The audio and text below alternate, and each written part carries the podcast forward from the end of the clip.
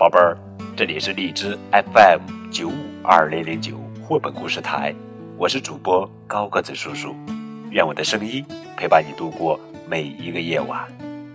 今天呀，给你们讲的绘本故事的名字叫做《丽莎的噩梦》，作者呀是安·居特曼文，乔治·哈朗斯勒本图，孙敏翻译。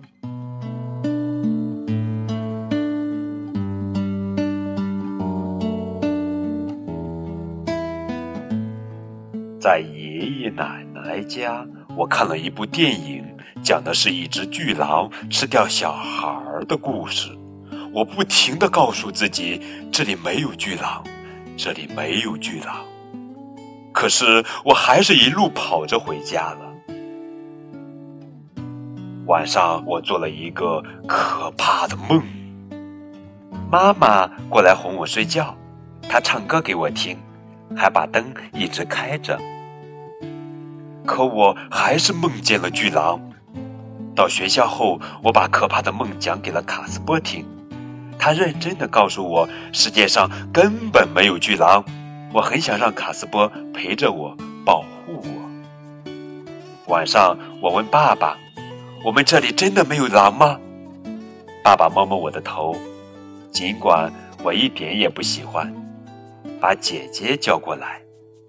为了逗我开心，姐姐满屋子找狼，还打开我的小红盒子看了看。之后，她哄小孩似的对我说：“好啦，你可以放心的睡觉了。”她又说：“就算有狼，也不会吃我，我太瘦了。”可我还是做了噩梦，比昨天晚上的更可怕。吃早餐时，爸爸说：“我们做个陷阱。”做狼吧，怎么做呢？先找本画着小羊的书，把书放在垃圾桶上，然后让狼一头栽进垃圾桶。把我的长毛大猩猩放在门上，为了吓唬狼，我们让它头朝下，然后，然后在地上撒点油，让狼滑倒。不行，不能把油洒在地上。妈妈不同意。不过太糟糕了，这天晚上巨狼又来了。第二天，姐姐的第四颗牙终于掉了。为了庆祝，我们全家去动物园玩。爸爸还邀请了卡斯波。卡斯波一直跑来跑去，他想赶在关门前看完所有的动物。我呢，看到了长颈鹿。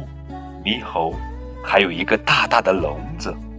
我走过去，牌子上写着“狼”。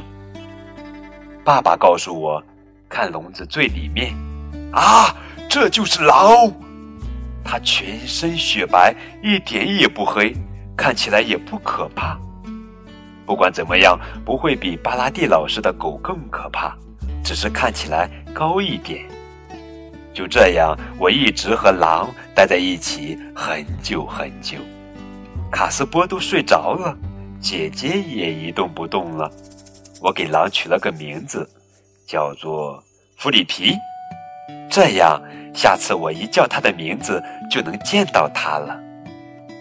弗里皮，它也能知道我来了。宝贝儿，你晚上。做梦吗？更多互动可以添加高个子叔叔的微信账号 FM 九五二零零九，等你哦。